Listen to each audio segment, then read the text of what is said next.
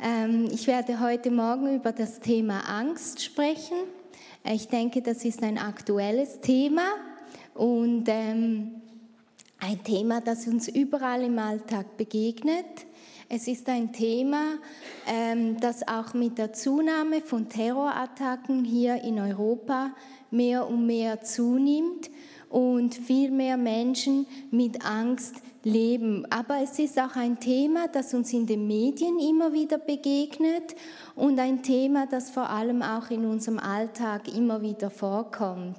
Ähm, wenn wir zum Arzt gehen zum Beispiel und der Arzt sagt, uh, ich habe da ein Geräusch auf dem Herz oder so, boom, ist die Angst schon da. Sie ist je, überall, allgegenwärtig bei uns im Alltag präsent.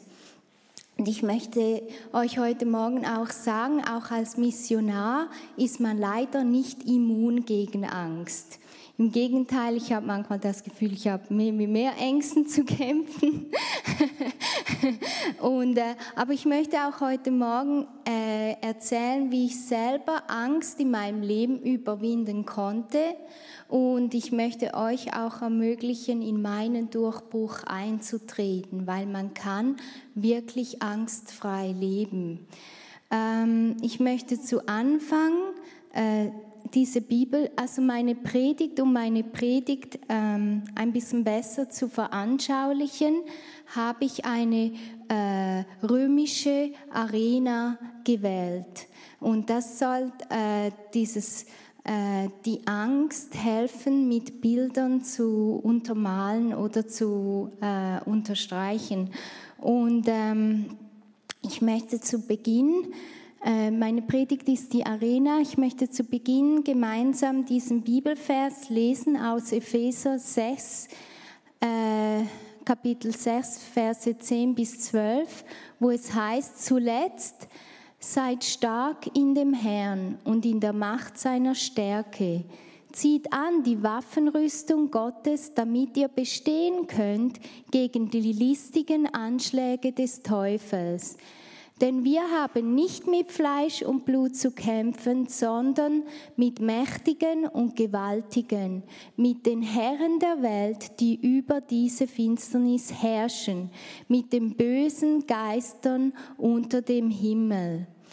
Und ich möchte äh, gleich zu Beginn sagen, Paulus schreibt diesen Brief in einer Gefängniszelle. Er war zu diesem Zeitpunkt schon drei Jahre lang in Haft. Und das Interessante an, an diesen Zeilen ist, dass er niemanden anklagt. Er könnte sagen, ah, diese Pharisäer und Sadduzäer, die haben mir das Leben so schwer gemacht. Oder könnte sagen, Mann, dieses korrupte System, ich bin immer noch im Gefängnis, weil, weil dieses römische System so korrupt ist. Aber klagt keine Menschen an. In seiner Situation weiß er ganz genau, die Quelle meiner Anfechtungen sind nicht die Menschen. Es ist die, der, der hinter den Menschen am Werk ist. Es sind die Machenschaften des Teufels. Und äh, ich möchte euch heute fragen, auf, wenn ihr ein Leid habt, auf wen richtet ihr eure Wut? Richtet ihr die auf den Menschen oder richtet ihr auf die Person, die im Menschen am Werk ist? Es ist ein großer, großer Unterschied, weil die Menschen, die haben alles, alle etwas gemeinsam. Und zwar, wir fangen alle unser Leben unterhalb der Arena an. Und unterhalb der Arena in unserer Kindheit werden wir vorbereitet für das Leben. Und unterhalb der Arena, da ist auch die Finsternismacht schon am Werk. Und sie probiert, Negativität in unsere Seele zu säen. Wut, Aggression, Ablehnung, Missbrauch, Je mehr der Teufel in unsere Seele säen kann, umso besser. Und dann wachsen wir auf und wir haben verletzte Menschen. Weshalb? Weil die Finsternismacht in ihrem Leben schon früh am Werk ist. Und richten wir, was ist die Quelle unserer Wut? Wo, an wen richten wir unsere Wut? Das ist ein ganz, ganz wichtiger Unterschied. Wir haben lauter verwundete Menschen um uns herum. Für ganz, ganz viel Missbrauch. Und es ist wichtig, dass wir erkennen, woher das kommt und wie das entstanden ist. Und dass viele eigentlich gar nichts dafür haben. Und das Gute ist, Gott ist gütig. Er kann in einem Augenblick sieht er unser ganzes Leben, weil er keine Zeit hat. Er sieht in einem Augenblick, woher ich komme, was für ein Missbrauch oder wo, worunter ich gelitten habe. Und er sieht aber in einem Augenblick auch mein Ende und was ich werden kann. Und er ist gerecht. Er weiß alles in einem Augenblick, aber wir wissen es nicht. Wir sehen nur das, was jetzt gerade vor uns ist. So kommt irgendwann mal,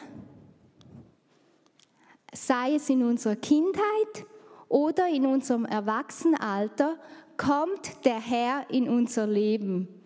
Und er ist so, hey, ich lasse dich ab jetzt nie mehr alleine, ich bin so dein neuer Life Coach und ich werde dich auf deinen Kampf vorbereiten. Ich werde dich ausrüsten, damit du in die Arena treten kannst. Ich habe dich vorherbestimmt, dass du Sieger bist, dass du nicht als Loser durch dieses Leben gehen musst. Und die Frage ist nun, was kommt vor Glauben? Weiß das jemand? Möchte das jemand in die Mitte werfen? Was kommt vor Glaube? Erkenntnis, das ist eine gute Antwort. Hat noch jemand? Genau, genau. Vor Glaube kommt Vertrauen. Jetzt habe ich eine neue Frage. Hatten die Jünger Jesu je Angst? No, ein bisschen. ja. Hatten sie, was, sie hatten Angst, obwohl sie um den Sohn Gottes waren? Ja, sie hatten Angst. Ich habe hier mal eine kleine Aufstellung, weil Benji gesagt hat, deine Liste ist zu groß, du musst sie kürzen von, all, von den Stellen, wo die Jünger Angst hatten. Und äh, links ist die Bibelstelle, in der Mitte die Angst und rechts Jesu Antwort. Also wir haben als erstens einmal in ihrer Karriere befinden sie sich in einem Sturm. Sie haben nicht nur Angst, sie haben Todesangst. Sie haben Angst, sie müssen sterben, okay? Und was ist die Antwort Jesu? Was seid ihr so furchtsam, ihr Kleingläubigen? so, äh? Aber wo, ich sehe gar kein Problem hier. Wieso? Weil er Herr ist über die Elemente. Er ist Gott über allem. Das zweite, die Aussendung der zwölf Apostel. Und ich denke immer wieder, kann, die Angst, kann Jesus wirklich mich gebrauchen? Äh, ich weiß nicht, ob es euch manchmal auch so geht, aber wenn wir vor diesen Regierungsbeamten stehen, dann äh, bin ich so klein und die sind so groß. Und wie viele Male haben wir Zweifel? Kann Gott wirklich mich gebrauchen? Und dann Jesu Antwort, ja genau, genau dich will ich gebrauchen, genau dir will ich Autorität geben. Ja, ich glaube an dich. Nächste Angst. Speisung der 5000. Oh je, wir haben nur äh, fünf Brote und zwei Fische. Oh du meine Güte. Und dann Angst um die Versorgung und das die Antwort, die übernatürliche Versorgung Gottes. Und wie viel Mal in unserem Leben haben wir Angst, dass werden wir diesen Job in Zukunft noch haben? Wird uns Gott auch in Zukunft noch versorgen können? Und Gott sagt, hey, hab keine Angst. Ich kann dich versorgen. Ich bin dein Versorger. Ich kann dich heute versorgen. Ich kann dich auch in Zukunft versorgen. Und ich werde dich auch in Zukunft versorgen. Das zweite Beispiel. Die Jünger sind wieder am Ertrinken und Jesus will eigentlich auf dem Wasser an ihnen vorbeilaufen. Also ich finde das echt köstlich. Und dann sagt er zu ihnen, oh, seid guten Mutes, ich bin es, fürchtet euch nicht. Und dann Petrus, okay, wenn es du bist, Herr, dann will ich auf dem Wasser laufen, so wie du. Und Jesus sagt, kein Problem, komm mal raus aus dem Boot. Und er fängt an, auf dem Wasser zu laufen und irgendwann sieht er den Sturm und die Wellen und fängt an zu sinken. Und sogleich streckt Jesus seine Hand nach ihm aus. Aber wie viele Male haben wir einen Glaubensschritt gemacht? Wo wir gedacht haben, ja, ich mache jetzt das für den Herrn, vollmutig und dann, oh, Hilfe, Herr, ich sinke. Ich kann mich so in Petrus identifizieren. Das, und Jesus ist immer da, in unserer größten Angst streckt er uns wieder seine Hand aus und er rettet uns vor der Gefahr. Nächstes, was sagen die Menschen, der, wer ich bin? Die Zweifel der Jünger auch, folgen wir der richtigen Person? Ich meine, auch heutzutage, wir haben so viele Weltreligionen, so viele Ströme. Was ist, wenn mein Glaube nicht der richtige Glaube ist? Ich meine, auch die Jünger hatten vielleicht Zweifel. Ist das wirklich der Messias oder nicht? Und Jesus sagt, ja, ich bin, ich bin der ich bin. Jesus bestätigt ihn, hey, ich bin der Sohn Gottes. Zweite Verleugnung durch den Petrus im Garten Gethsemane. Wieso? Weil er Angst hat, den gleichen Tod zu sterben wie Jesus. Ist ja logisch. Ich meine, er ist davongerannt nachher, als er Jesus verleugnet hatte. Aber Jesu Antwort ist, hey, Du musst nicht sterben, ich sterbe an deiner Stelle. Du musst keine Angst haben. Das leere Grab, die Neuigkeit ist zu gut. Da steckt bestimmt ein Haken dahinter. Wie viele Male haben wir es doch erlebt, dass in den Momenten größter Freude, wo wir vielleicht über unserem Baby, das jetzt in der Krippe schläft, so eine große Freude empfinden und dann genau in diese Freude hinein die Angst hineinkommt. Oh nein, was wäre, wenn das Kind krank wird? Oder ja, es gibt immer wieder Momente, wo man einfach Angst empfindet, sogar in Momenten größter Freude. Oder man denkt, wow, mir geht es so gut Wann kommt echt das nächste schlechte Ereignis? Dann, äh, als je, also die Antwort Jesu ist, er ist wirklich die Auferstehung und das Leben. Und als die Jünger das so in dem Prozess miterlebt haben, hat Jesus bewusst an ihrem Leben gearbeitet und hat immer wieder bewiesen, hey, du kannst mir vertrauen. Du brauchst keine Angst zu haben. Du kannst mir vertrauen im Sturm. Du kannst mir vertrauen in der Versorgung. Du kannst mir vertrauen in Leben und Tod. Jesus hat daran gearbeitet, dass die Jünger ihm vertrauen können. Und irgendwann ist es dann so weit gekommen, wo als Jesus auferstanden war, die Jünger keine Angst mehr hatten, nicht einmal vor dem Tod. Aber das Interessante ist, eine Furcht, die ist auch, obwohl sie keine Angst mehr hatten vor dem Tod, das finde ich echt interessant, ist später doch noch eine Furcht hineingekommen und das ist die Menschenfurcht. Äh, als, als Petrus bei Cornelius zu Hause war und dann nachher später die Pharisäer und Sadduzäer gekommen sind oder wer auch immer sich von denen bekehrt hatte, da hat er sich dann von dem Hause und von den äh, Gentiles ähm, Heiden hat er sich dann abgewandt. Warum? Weil er Menschenfurcht hatte. Und ich denke, das ist auch in unserem Leben, in meinem Leben auch. Ich wünschte manchmal, ich könnte echt ein Leben leben ohne Menschenfurcht. Ein Leben, wo ich nicht immer denke, was könnten echt die anderen über mich denken.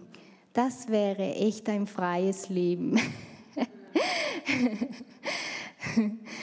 ja, so hat, so hat jeder von uns hat seine Ängste, die er im Leben bewältigen muss.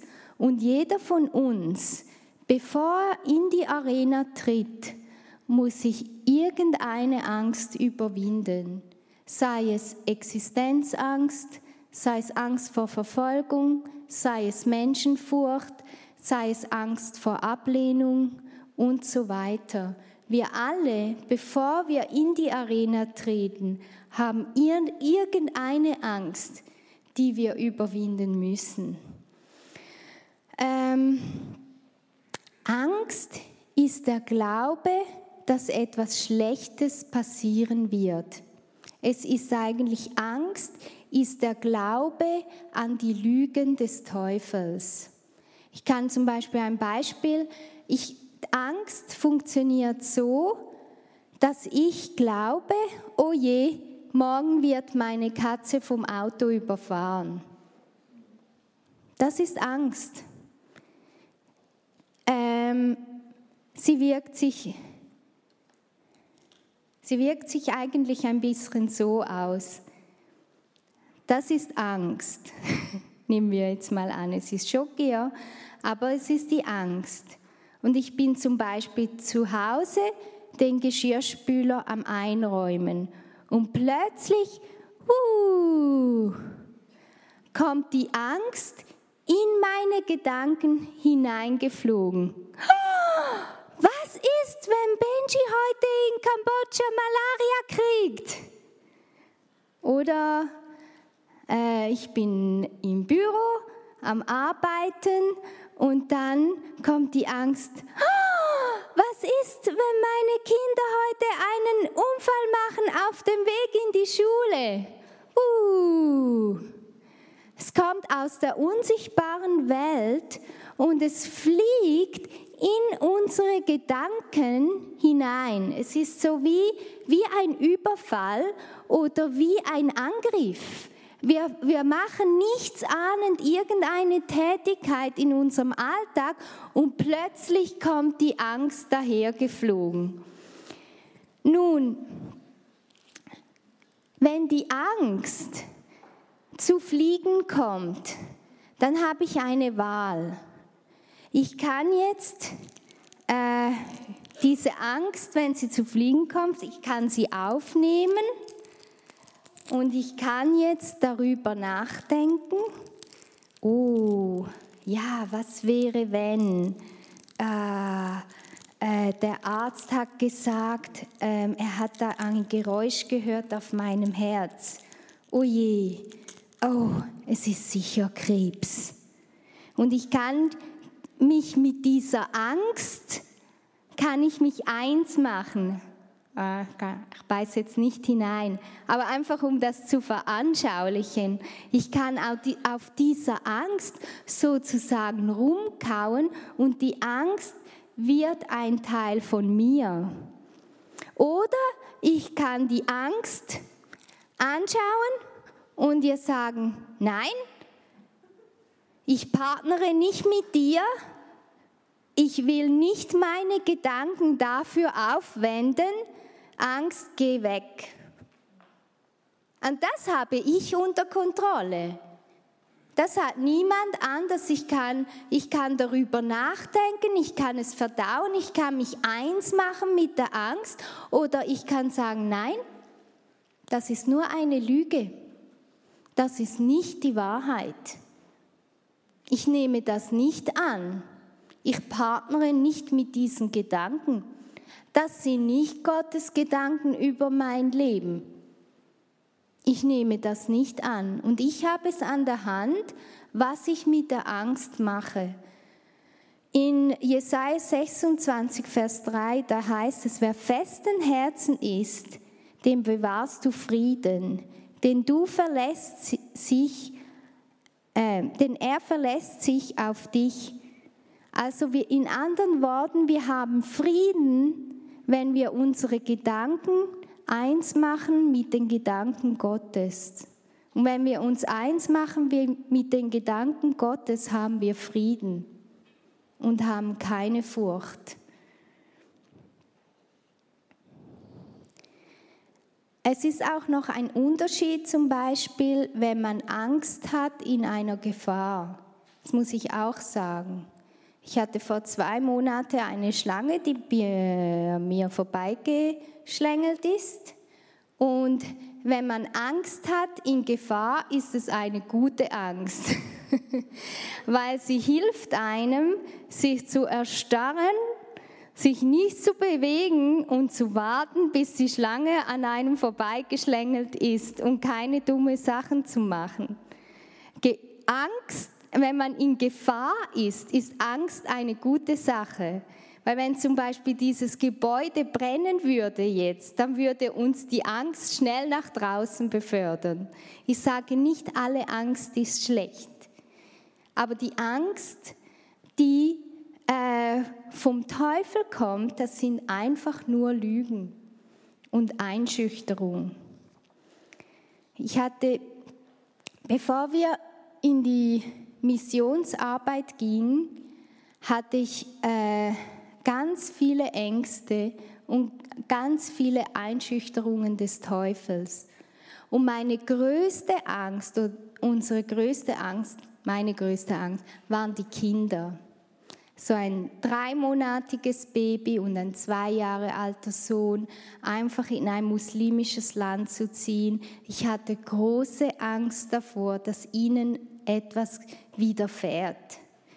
Und ähm, es war so, gleich im ersten Jahr ähm, ist unser Sohn Ruben in eine lebensgefährliche Lage geraten. Es war nämlich so, ich war bei einer Freundin zu Besuch und sie lebte im siebten Stock in einem Hochhaus. Und jede Tür hatte eine richtige Tür und dann so ein Gittertür. Alle alle Eingänge hatten zwei Türen, die Holztür und die Gittertür. Und ich war gerade am Tschüss sagen meiner Freundin. Und in dem Moment ist Ruben äh, die Gittertür hochgeklettert. Und der Sohn meiner Freundin hat die Gittertür aufgetan, weil er rausgehen wollte. Und in dem Moment schwingt Ruben auf dem Parkplatz hinaus. Hinter ihm geht es sieben Stockwerke runter und er schwingt so raus in den luftleeren Raum. Und meine Freundin, die sieht das und macht, und ich hatte meinen Rücken zu ihm, ich habe mich umgedreht. In dem Moment schaut Ruben runter, er war nur vier Jahre alt, schaut runter, fängt an zu zittern und zu weinen. Ich hechte zur Tür hin äh, äh, und versuche ihn festzuhalten und kann ihn im letzten Moment festhalten durch die, das Gitter hindurch und wieder raus aus der Gefahrenzone ziehen. Und Ruben stand so vor mir da und hat geweint und ich habe gesagt, Ruben, es ist alles okay, es ist gar nichts passiert. Ähm, komm, wir gehen jetzt nach Hause, alles ist gut. Ich habe ihn nach Hause gebracht, geduscht, ins Bett Und dann, vier Stunden später, lege ich mich ins Bett und dann zittere ich wie ein Lorbeerblatt im Bett, weil ich hatte wie eine, auf Englisch sagt man Aftershock Reaction. Also ich war in dem Moment cool, wo alles stattfindet und so, bin der Held, habe im Leben gerettet, so und so. Und dann vier Stunden später liege ich so unkontrolliert schüttelnd im Bett weil mir gerade bewusst wurde, ich habe gerade meiner größten Angst ins Auge geschaut und ich konnte für zwei Stunden, habe ich nur so geschüttelt. Und am nächsten Morgen, Benji war in Kambodscha, da hatten wir nicht so tolle Smartphones, sondern noch den alten Nokia-Knochen, wo man nur ein SMS im Tag schreibt, weil es sonst einen Franken kostet. Und ich konnte niemanden kontaktieren, aber ich mache meine E-Mails auf und da steht von meiner äh, Pastorenkollegen, meine Freundin, schickt mir den Vers und sagt, äh, ich glaube es ist Psalm 91, ich habe äh, meinen Engeln befohlen, dass sie über dir wachen. Und ich wusste, oh Herr, du hast uns beschützt, du hast uns bewacht und du hast es nicht zugelassen, dass irgendetwas äh, unserem Sohn passiert ist. Aber das Verrückte ist, dass die Dinge, wovor wir am meisten Angst haben, dass die gerade eben zutreffen das ist wirklich, äh, wir ziehen das eigentlich wie an. Der Hiob, der sagt in Hiob Kapitel 3, Vers 25, sagt er, denn ich fürchtete einen Schrecken und er traf mich. Und wovor mir bangte, das kam über mich. Und ich habe gemerkt, ich darf nicht mehr mit dieser Angst in Partnerschaft reden. Ich darf mich nicht mehr eins machen mit ihr, weil wovor ich mich fürchte, das ziehe ich an. Und deshalb jetzt über die Jahre habe ich immer wieder gemerkt, wenn so irgendein Gedanke wuff, wieder in meinen Kopf geflogen ist, ah, ich nehme den nicht an. Der kommt nicht von meinem guten Vater im Himmel der kommt direkt aus der Hölle und ich mache mich nicht eins mit dem. Dieses Jahr habe ich äh, das erste Mal vor der größten, haben wir vor der größten Menge gepredigt, wo wir je gepredigt haben. Und ich will einfach noch sagen, bevor wir in die Arena treten, gibt es immer diese drei äh, Komponenten oder diese drei Personen. Wenn wir in unseren Lebenskampf eintreten, dann kommen diese Menschen in unser Leben. Das erste, das sind die Kritiker. Äh, und äh, wir müssen uns einfach bewusst sein, dass sie einfach da sind, egal was wir machen, wie wir es machen. Sie sind auch in der Arena dabei und schauen uns zu. Und das Tolle ist aber, dass die Geschichte sich nicht an die Kritiker erinnert, sondern sie erinnert sich an den, der sein Gesicht dreckig gemacht hat, der Blut verschmiert in der Arena steht, der den Kampf gekämpft hat. Kennt jemand von euch Mutter Teresa? Ja? Ja, jeder, oder? Nun nennt mir mal den Namen ihrer Kritiker. Niemand, ne? Das weiß niemand. Wir erinnern uns an die, die den guten Kampf gekämpft haben. Und die Kritiker, die gehen mit der Zeit vergessen und werden völlig irrelevant. Die Familie ist auch in der Arena. Dort sitzen meine Eltern, äh, Benji, meine Freunde. Und das, sind, das ist mein Halt. Das seid ihr. Ihr seid unsere Unterstützung. Ohne Familie könnten wir nicht das machen, was wir machen. Das ist meine Familie und die Fähnen für mich. Durch die kann ich stehen, weil ich weiß, hey, ich habe Rückenhalt. Und die Zuschauer, die, die vielleicht einfach kommen, um sich den Kampf anzuschauen. Aber das Schöne ist bei den Zuschauern, wenn Sie sehen, dass ich Durchbruch habe und wenn Sie mein Leben beobachten und sagen, hey, wenn Daniela das kann, dann kann ich das auch. Und so wird mein Durchbruch Ihr Durchbruch, weil Sie es bei mir abschauen können, können Sie sagen, hey, diese kleine Daniela, die kann das, ich kann das auch. Ich kann auch angstfrei leben. Habe ich noch Zeit? Nein? Oh je. Also, es tut mir leid, ich lasse das gleich aus und komme zum Schluss. Es ist noch eine Person in der Arena und das ist der Kaiser. Und es bestimmt nicht, bestimmen nicht die Gladiatoren über Leben und Tod, sondern der Kaiser, er hat entweder seinen Finger oben oder unten und er bestimmt über mein ganzes Leben.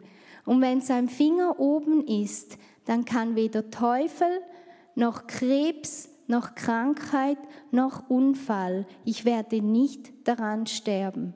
Ich werde erst sterben, wenn der Kaiser seinen Finger sagt, jetzt ist deine Zeit abgelaufen, jetzt kannst du zu mir kommen. Weil der Kaiser, der König, er hat immer das letzte Wort. Ich möchte zum Schluss diese Folie noch zeigen und hier dieses Haus und einfach sagen, das war ein Erdbeben und es ist im Dorf alles nieder, äh, äh, alles zusammengebrochen, außer dieses Haus hier.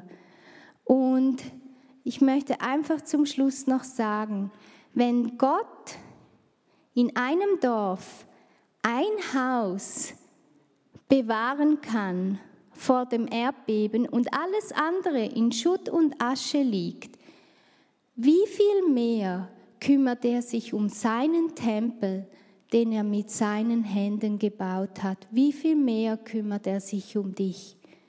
Unser Glaube besteht darin, dass wir unser Vertrauen in die Person Jesu Christi setzen und wir können ihm 100% vertrauen.